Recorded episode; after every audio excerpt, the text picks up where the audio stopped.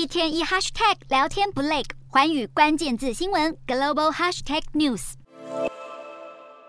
在位七十年的英国女王伊丽莎白二世与世长辞，不仅让英国王室成为全球焦点，世界各地君主制国家的君王也再度引起人们的关注。近期讨论度最高的君王是现年七十六岁的汶莱苏丹哈山纳·包齐亚。目前统治时间长达五十四年的他，在伊丽莎白二世驾崩后，顺势成为当今全球在位最久的君主。哈山纳·包齐亚一九六七年即位，并在一九八四年见证汶莱脱离英国独立。他在统治期间致力开发石油，让汶莱从一个东南亚小国转变成全球最富裕的国家之一。不过，哈萨纳·包齐亚也因为在国内落实残酷的伊斯兰律法而引起外界不少批评。继汶莱苏丹之后，当今世上在位第二久，同时也是全欧洲在位最久的君主，是现年八十二岁，在位时间长达五十年的丹麦女王玛格丽特二世。玛格丽特二世是英国女王伊丽莎白二世的表妹，在位期间致力促进丹麦王室现代化，还允许两位儿子与平民结婚，拉近王室与平民的距离，让原先名誉低落的丹麦王室支持度大增。除此之外，丹麦民众时常直呼女王小名黛西，更衬托出她对臣民的百般爱戴。接下来，欧洲在位时间第二久的君主，则是现年七十六岁，在位四十九年的瑞典国王卡尔十六世。卡尔十六世二十七岁时成为瑞典国王，不过自幼就患有读写障碍的他，有时却会闹出笑话，例如在公共场合拼错自己的名字。不过这反而博得民众同情，为他增添不少人气。而卡尔十六世最有名的事迹，是他在二零零四年南亚大海啸期间，与王后亲自到机场迎接五百名瑞典罹难者的棺木，这也是他一生人气最巅峰的时刻。最后，除了欧亚王室之外，备受讨论的还有因妻妾成群而闻名于世的现年五十四岁非洲国家史瓦蒂尼国王恩什瓦蒂三世。恩什瓦蒂三世年仅十八岁就登基，是非洲最后一位专制君主。据传他共有十五名妻子与超过二十五名子女，而他父亲共有多达七十名妻妾。不过，这样的现象在当地并不罕见，因为史瓦蒂尼王室每年都会举行芦荟节选妃，期间会有两到三万名女子前往教主成为王妃。而这样的独特传统，更让史瓦蒂尼王室成为最受争议的王室之一。